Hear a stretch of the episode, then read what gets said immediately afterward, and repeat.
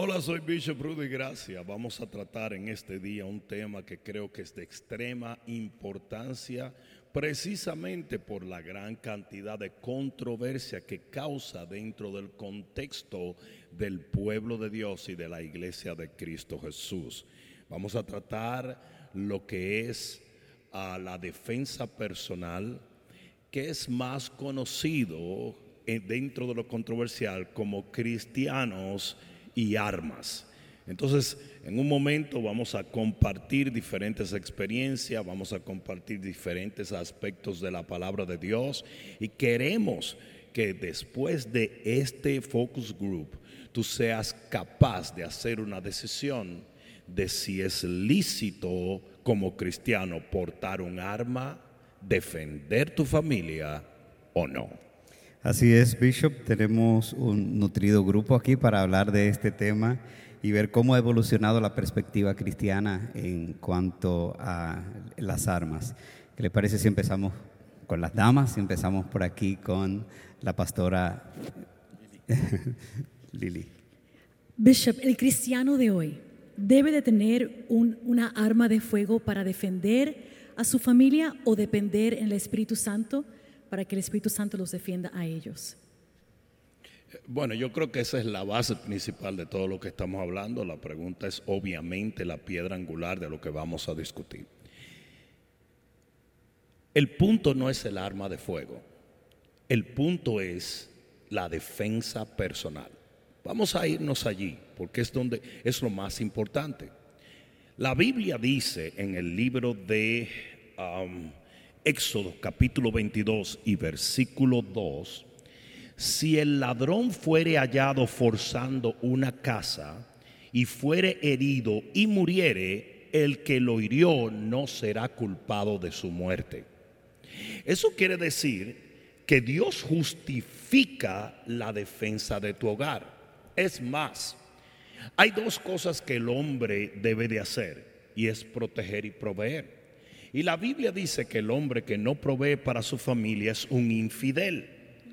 Por lo tanto, ¿qué es proteger? Eh, eh, más bien el hombre que no provee para su familia es un infidel. Entonces, un hombre tiene la obligación de proveer para que su familia no muera de inanición. Entonces, ¿por qué no puede protegerlo para que no sean violados y asesinados? Y eso es lo que dice la palabra cuando Jesús dijo, si el padre de familia sabe a qué hora viene el ladrón, no dormiría. Es más, hay una escritura terrible que en este momento va a desafiar la postura de los cristianos ultra pacifistas. Y es que Jesús en el libro de Lucas y en el capítulo 22 y versículo 35, y esto sí lo tengo que buscar porque mucha gente lo pondrá en, en, duda. Lucas, dije 22, 35. Así fue la cosa. 22. 22, 35. Vamos a ver si es verdad. Eh, perdón. Estamos alejándonos de donde es, pero aquí llegaremos. Exacto. Mira lo que dice. Y a ellos dijo, y este es Jesús hablando, a tu buscate en la Biblia, tú pones ahí.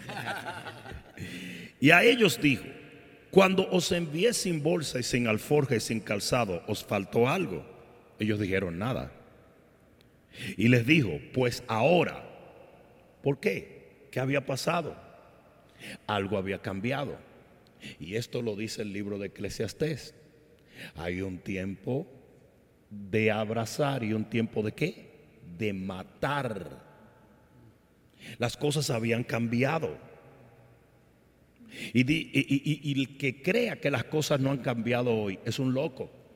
Porque el Señor dijo que como los días de Noé, así serían los días postreros.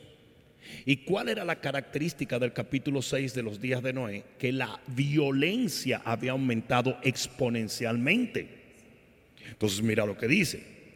Pues ahora el que tiene bolsa, tómela y también la alforja, y el que no tiene espada, venda su, su capa y compre una.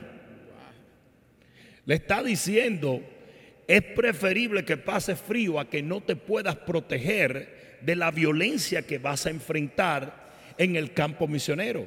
Esos hombres tenían que irse por caminos donde iba a haber ladrones, y lo demuestra la parábola del samaritano, donde iba a haber ah, eh, animales salvajes. Y le dice, oye bien, prefiere pasar frío y no que te quiten la vida. Y mira la contesta que le dicen ellos, porque aquí es donde viene un punto muy importante. ¿eh? Dice, porque os digo que es necesario que se cumpla todavía, eh, que se cumpla todavía aquello que está escrito y fue contacto contado con los inicuos, porque lo que está escrito admite el cumplimiento. Entonces ellos dijeron, Señor, aquí hay dos espadas. O sea, ellos andaban con Jesús y andaban armados. Aquí hay dos espadas. Y lo demostró Pedro. Volando la oreja. Absolutamente. Y Jesús nunca corrigió a Pedro por tener una espada. Lo corrigió por usarla en el momento indebido. Porque eso sí, la Biblia nos lo indica. Y nos lo regula. Y nos lo regula. No podemos vengarnos. Lo que podemos hacer es defendernos. Entonces mira lo que le dice el Señor. Les dijo, basta, con eso es suficiente. Tienen suficiente para defenderse.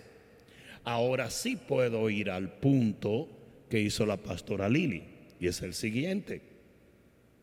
Si ellos podían tener una espada para defenderse, si aquel en el libro de Éxodo veía a un ladrón entrar en la noche y agarraba un palo, le daba un golpe y lo mataba, hoy en día no entran con palos, entran con armas automáticas o semiautomáticas. Entonces el punto es este, para todo padre cristiano, para todo hombre, para toda mamá que tiene que proteger su hogar. Si tienes un derecho de proteger tu hogar, ¿no deberías entonces tratar de proteger tu hogar lo mejor posible? Porque ¿de qué sirve un bate o de qué sirve un machete cuando hay tres tipos que se meten por la cocina de tu casa con dos 9 milímetros y, una, y un AR-15? ¿De qué sirve? Entonces yo le pregunté eso a un pastor que me atacó por yo decir que yo porto armas por 30 años. Entonces él me atacó muy fuertemente y yo le pregunté, ok, ¿cuántas hijas tienes? Tres y varones dos. Le digo, perfecto. ¿Permitirías tú que unos hombres entren en medio de la noche y la violen? Me dice, absolutamente no. Le dije, pero si tú no tienes un arma de fuego, sí lo estás permitiendo porque los tipos se van a meter con armas de fuego. ¿Qué te crees tú? ¿Que a pellizco lo va a detener? Con el corta uñas. Claro. ¿Cómo le vas a explicar a los que queden vivos de tu familia que fuiste un padre ineficiente en proteger la violación de tus hijas? No, eso es irresponsable. Totalmente irresponsable en el mundo en que estamos viviendo. Y, perdón que me meta, eh, yo creo que el diablo quiere un enemigo desarmado. Absolutamente. El malvado quiere un enemigo desarmado. Como quiere hombres femeninos, hombres de baja testosterona, es porque los guerreros tienen que ser hombres dispuestos a morir. Totalmente. Por defender su familia. Totalmente. Entonces, es, es, muy interesante lo que tú dices. Es una estrategia del diablo para tener seres desprotegidos totalmente. Yo lo he visto y vengo de Latinoamérica, donde, donde no es común y es un tabú mucho más grande. Hace tres años que me mudé a vivir acá, entendí, dije, Dios mío, dije, ¿qué? ¿Qué cierto es esto? O sea que yo te dañé. yo era un tipo, pero siempre lo pensé, aún en una ciudad tan violenta como la ciudad donde yo vivía, como mi país, con índices siempre desprotegidos. Y la enseñanza siempre fue una enseñanza extraña en donde te dicen, no, no, no, Dios te va a defender. No, no, no. Y yo creo en la protección divina. Pero también creo en que Dios nos ha dado las, las armas para poder defendernos. Pastor Chepe, tú estás trayendo un punto que es demasiado importante. ¿Contradicen las armas de fuego a la fe de la protección divina? Absolutamente no. Funciona paralelo. Ok, Y bíblicamente cuando lo ves, me hizo tanto sentido a mí venir acá y entender. Dime qué rey de la Biblia no estaba armado. claro, Ni uno. claro. Pero, pero espérate un momento. David tenía una onda real, una piedra real, pero quien hizo que esa piedra saltara en la frente de Goliat Así es. fue Dios. Tener un arma no te garantiza a ti que vas a sobrevivir en un combate, pero tener a Dios de tu parte siempre te va a ser el vencedor de ese combate. Entonces lo que quiero decir es no contradice la fe a tener un arma. Vamos al punto para nuestros hermanos cristianos que están en contra de esto. ¿Por qué tienes un seguro médico? No tienes fe de que Dios puede sanarte. ¿Por qué tienes un seguro en tu casa? ¿No tienes fe de que Dios puede protegerla en un huracán? ¿Por qué tienes un seguro en tu carro? ¿No tienes fe de que no vas a chocar? ¿Por qué te pones el cinturón o el casco cuando montas motocicleta? ¿Por qué le pones un abrigo a tus hijos? ¿No tienes fe de que Dios los mantenga calientitos? Y sin gripe. Claro, ¿por qué chequeas la ventana del cuarto de tus hijos cuando los despides en la noche? ¿Por qué le pones el cinturón? ¿Por qué te aseguras que la comida que comen no es una comida dañada? No, la prudencia no tiene contradicción con la fe, porque la Biblia dice la sabiduría habita con la prudencia. Tenemos otro punto. Ustedes saben cómo se llama un nombre que le dicen a las armas es el ecualizante. Y les voy a decir por qué. Aquí está la pastora Lili, la única dama entre nosotros hoy. La pastora Lili es una dama, como dije, ah, digamos que pesa, I don't know, 120 libras. No ¿verdad? nos metamos por ahí no, porque no pueden sacar sus armas. Voy a salir rápido de ahí. Voy a salir. eh, eh, vamos mejor a decir pesa 100, 105 libras. Vamos bien. O menos ¿verdad? que un abusador. Vamos bajando, sí, sí. Pero aquí es donde viene. La única manera de ella ecualizar un combate con dos hombres que se meten en su casa a violarla y a matarla es con un arma de fuego. Por eso le dicen el gran ecualizante. Por más habilidad que ella tenga, es imposible que ella enfrente tres hombres entrando en su casa. Y mira lo que dice el libro de Proverbios. El libro de Proverbios dice, dice algo muy interesante. Proverbios 25, 26. Proverbios 25, 26. Esto es muy importante. Por eso hago una pausa para tratar con esto. Proverbios 25, 26. Mira lo que dice. Dice, como fuente turbia y manantial corrompido, o sea, una fuente turbia, manantial corrompido produce muerte, produce ah, ah, enfermedades. Dice, es el justo que cae, en inglés es se rinde delante del impío. Mira lo que pasa. En el momento en que alguien entra en tu casa y te quiere someter, ya no hay control de lo que ellos puedan hacer. Por eso es que el libro de Éxodo habla del ladrón que se mete y es y, y- se le da muerte. Y tú dices, pero, pero ¿por qué si lo que iba era robar un sartén? Qué belleza. Si te rindes ante lo malo, tú no tienes control de lo que lo malo pueda desatar. Entonces es importante que entendamos esto. Como seres humanos racionales, nosotros tenemos el, no solamente el derecho, sino la obligación de defendernos. Pastor Chepe, si yo te hago así en este momento, tú tienes un reflejo puesto por Dios de defensa. Si le hago a Dani lo mismo, tienes un reflejo puesto por Dios de defensa. Porque Dios es defensor. Lo dice allí la Biblia. Dios es un defensor. Él puso mecanismos en nuestro cuerpo. Cualquier invasor que entre en nuestro cuerpo, nuestro cuerpo tiene la habilidad puesta por Dios para defender la vida de ese cuerpo. Lo mismo pasa en contra de cualquier agresión externa. Nosotros tenemos no solo el derecho, la obligación, sino los mecanismos puestos por Dios para hacerlo.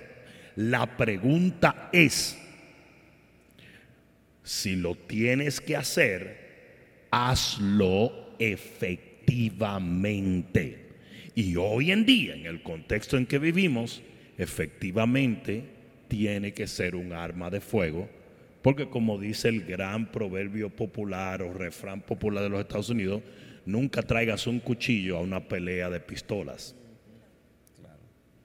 Adelante, Rico, tienes la próxima Eh, pregunta. Muchos, muchos jóvenes hoy en día se, se arman muy políticamente, con perspectivas muy progresivos o llenados de lo que vieron en CNN. Y mucho de eso tiene que ver con la, la realidad que algunas tragedias han pasado en los high schools y en middle schools y hasta en elementary schools. Cosas así arman a los jóvenes a que se resistan a las armas, para que no les acepten. Y eso en ellos, a veces cuando hablamos de las armas, trae un poco de resentimiento y a veces confusión. A veces se ponen agresivos contra esa conversación, porque ellos dicen, esto pasó hasta casi 20 minutos de aquí, pasó una tragedia muy grande en la escuela aquí en, en, en Parkland. Y ellos muchos se resisten a esta conversación.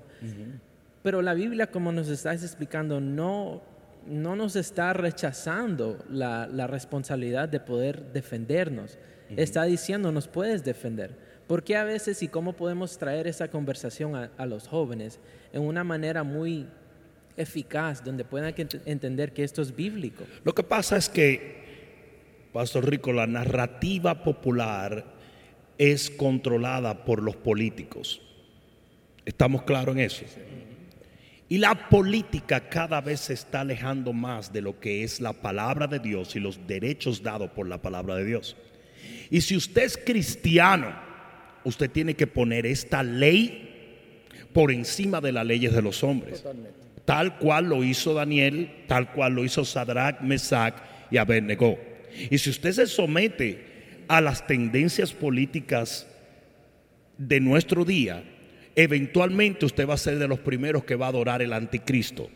Porque dentro de poco tiempo, la tendencia política principal va a ser dictada por el anticristo.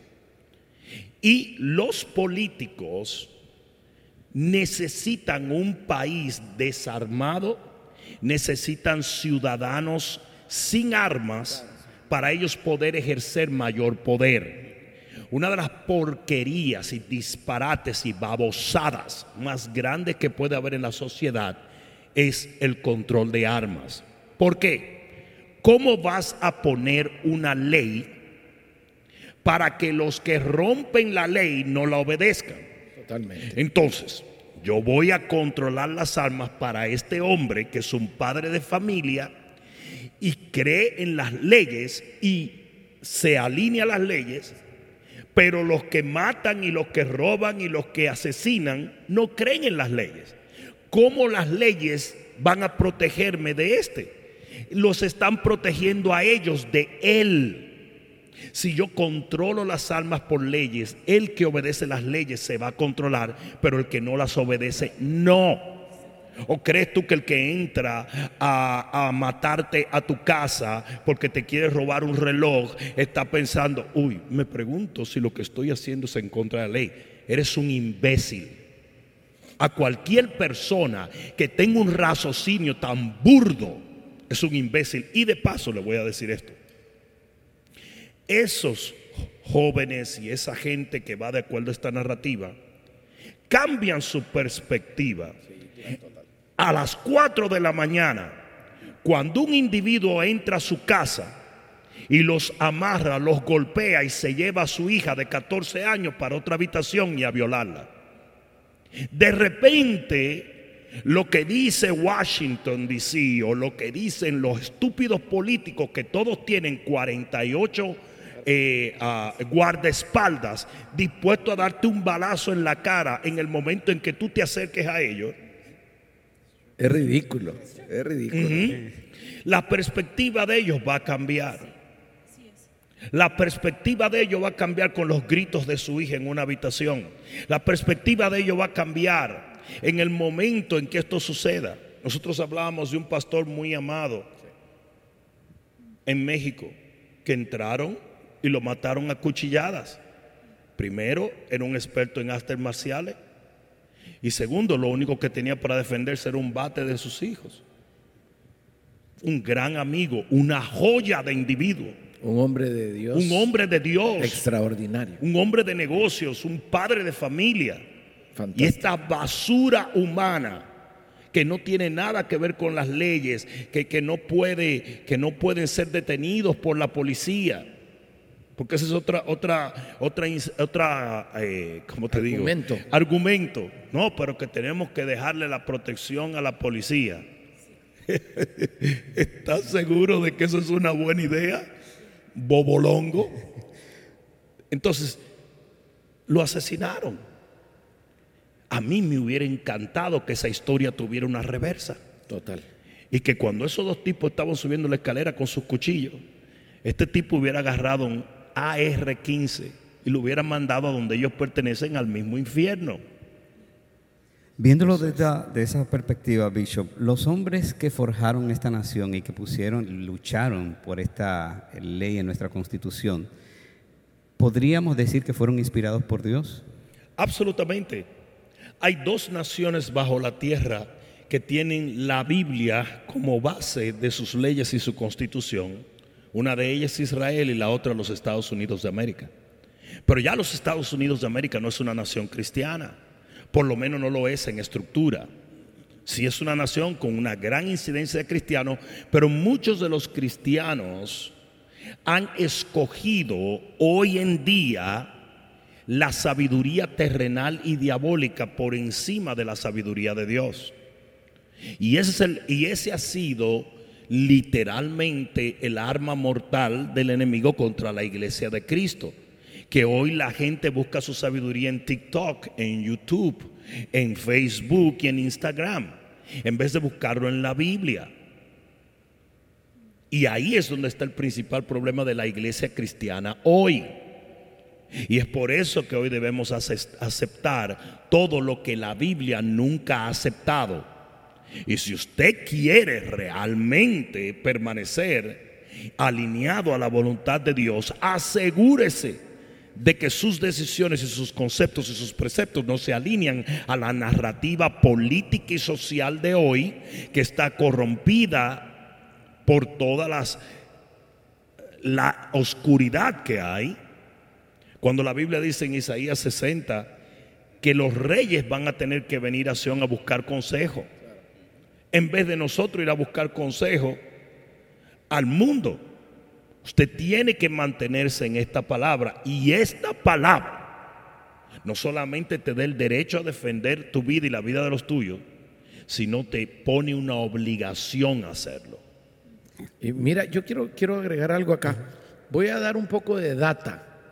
Miren qué interesante esta data. El 32% de los estadounidenses tienen armas.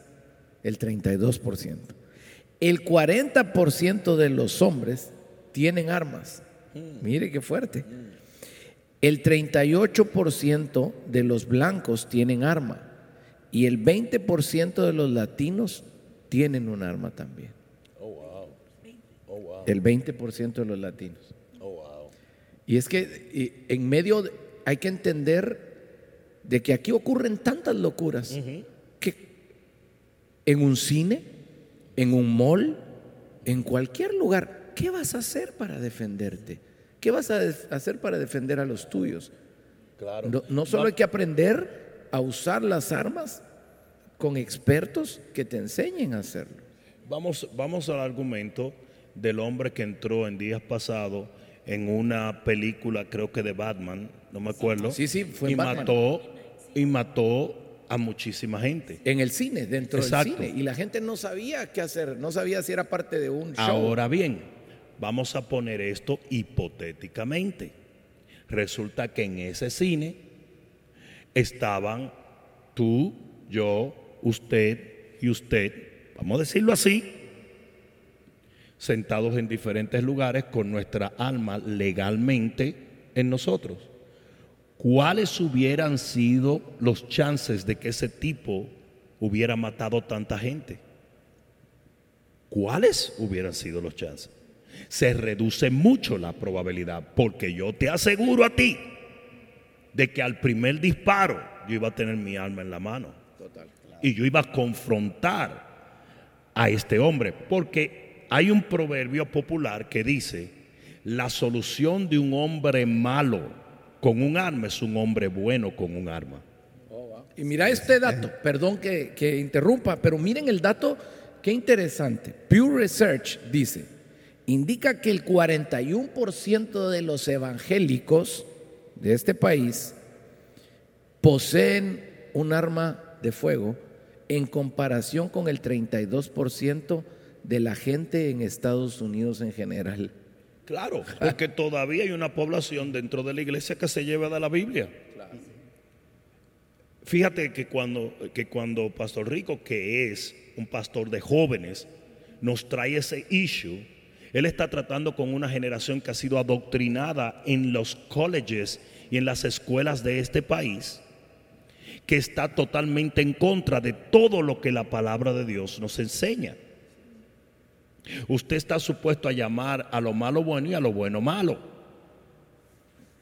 Ahora, un hombre portar un arma para proteger es el criminal y no el que porta un arma para asesinar.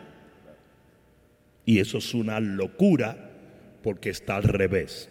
Es la manipulación de los medios de comunicación. Diego, es tiempo de tu pregunta. Sí, yo me he debatido mucho en las mismas escuelas, ¿verdad?, con otros cristianos al respecto de este tema. Y ya cuando yo les debarato todos los argumentos, siempre me hacen una pregunta que yo creo que tal vez sea válida, que es que, ¿qué tipo de persona, digamos que ya es cristiano y todo, ¿verdad?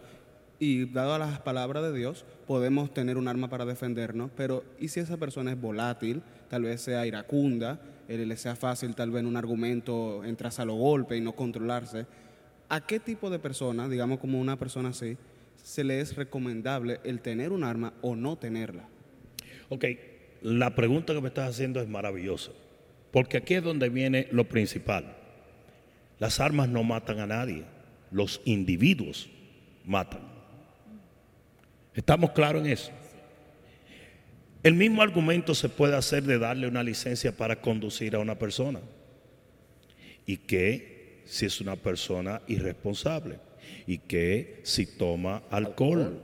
¿Y qué si es un loco que quiere andar como que él es Firipaldi en la calle?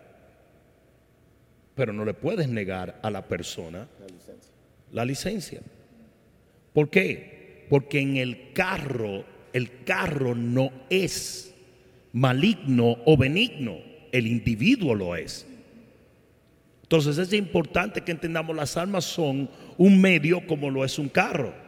Usted la puede usar para bien o la puede usar para mal. Por lo tanto, el problema no está en el arma. El problema está en los individuos. ¿Y, ¿Y, qué pasa con Washington? Que quiere quitar la responsabilidad del individuo y ponerlo en el arma. La momia imbécil que está ahora mismo en Washington, D.C., le declaró una guerra de que a las armas fantasmas. Are you? A ti te pueden matar con una percha de enganchar un code. No es el arma, nunca lo ha sido. Que si AR-15, que si shotgun, que si 9 milímetros. Don't be stupid. No juegues con la vida de los individuos. Es una locura. Porque no es el arma en sí, es el individuo. Entonces, ahí es donde tenemos que entender.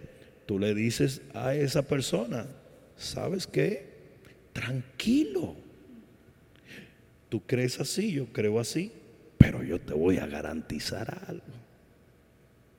Y es que a las 8 de la mañana, cuando llegue la policía a mi casa, mi familia y yo, por la gracia de Dios, estaremos en pie.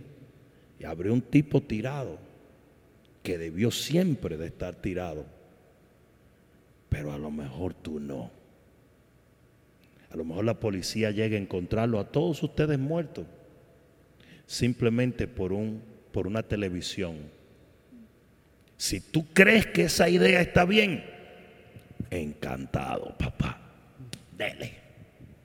Muchas gracias, Bishop. Se nos ha terminado el tiempo, pero yo creo que este tema amerita una segunda parte, porque es un tema que abre el debate para, para eh, hablar y hablar y hablar y sobre todo conocer más qué nos dice la Biblia ah, de, este, de este tema.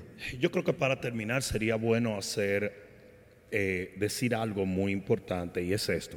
La iglesia evangélica siempre ha tratado de hacer distinción de que hay algunas cosas que están bien para el impío, pero para el cristiano no. Lo voy a explicar así para poner la conclusión. Hay cristianos que piensan, si un policía mata a un, a un criminal sin ser cristiano, él está bien. Pero si es cristiano, no está bien. Y eso es totalmente ridículo. Porque si tú piensas así, entonces tú estás mal cuando llamas a la policía para protegerte. Porque si es pecado la acción, usted se hace un cómplice de esa acción, llamando a que ellos lo protejan. El argumento es ridículo y el ultrapacifismo es algo que causa muerte y destrucción dentro de la iglesia cristiana. Termino con esto.